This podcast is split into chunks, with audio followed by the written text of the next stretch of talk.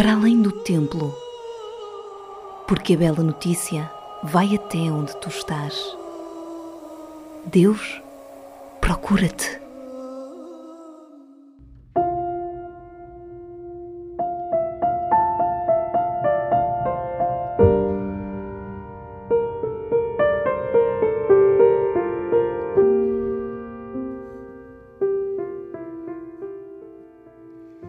Neste 12 domingo do tempo comum, São Marcos apresenta-nos um belíssimo relato de um episódio ocorrido entre Jesus e os seus discípulos. Ao cair da tarde, os discípulos, depois de Jesus ter despedido a multidão, levaram Jesus consigo na barca. Jesus dormia à popa.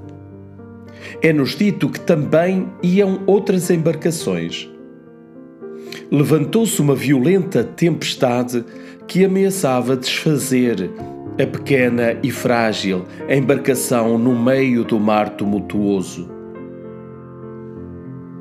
No meio de tal agitação, os discípulos acordaram-no e gritaram: Não te importas que pereçamos?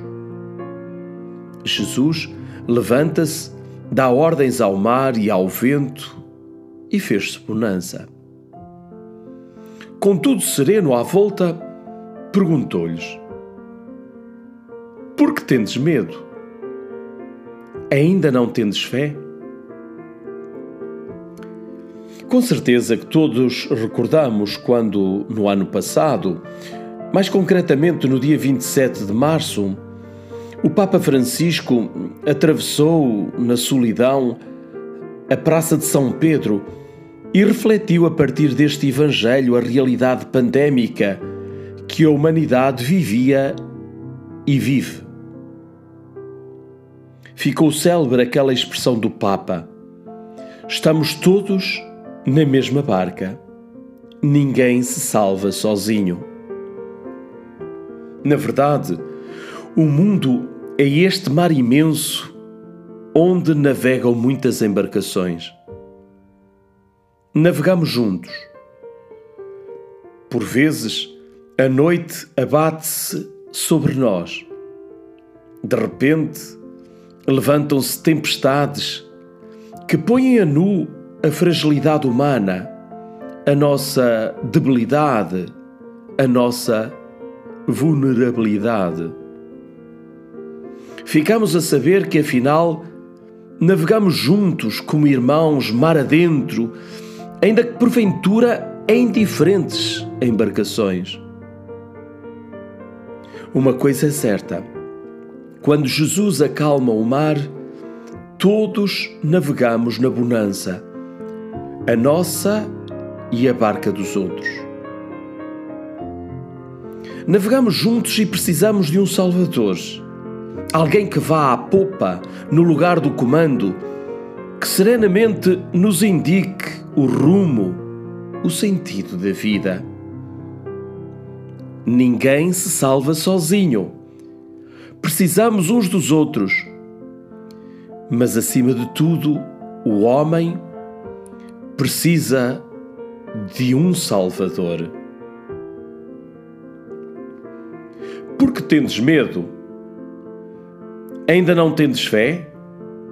Pergunta Jesus aos discípulos. A vida é uma aventura não isenta de riscos e ameaças. Uma certa dose de medo, eu diria que até é saudável e ajuda-nos a viver a vida com maior realismo e ponderação. Agora, é estranho que cresça cada vez mais o número de pessoas que vivem com sensação de medo sem motivo aparente. Pessoas apanhadas pela insegurança, ameaçadas por riscos e perigos não justificados, habitadas por um medo difuso, difícil de explicar. Este medo causa dano, paralisa a pessoa, tolhe a sua criatividade, fala viver de maneira rígida e sempre numa atitude de autodefesa. O medo agiganta os problemas. A origem deste medo insano pode ser diferente e, e, até precisar de uma atenção específica e adequada a cada caso.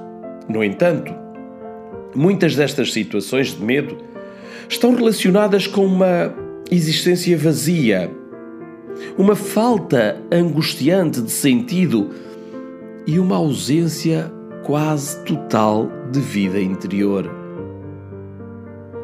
A fé cristã não é uma receita psicológica para combater os medos, mas a confiança total num Deus Pai que é providente ajuda a superar muitos medos. A experiência do crente no amor incondicional oferece-lhe a melhor base para enfrentar a vida com paz, com serenidade, sem medo.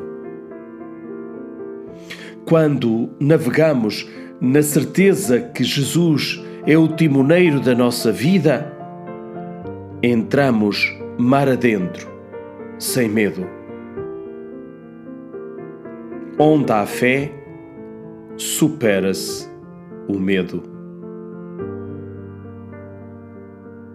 Boa semana, sem medo e com muita fé.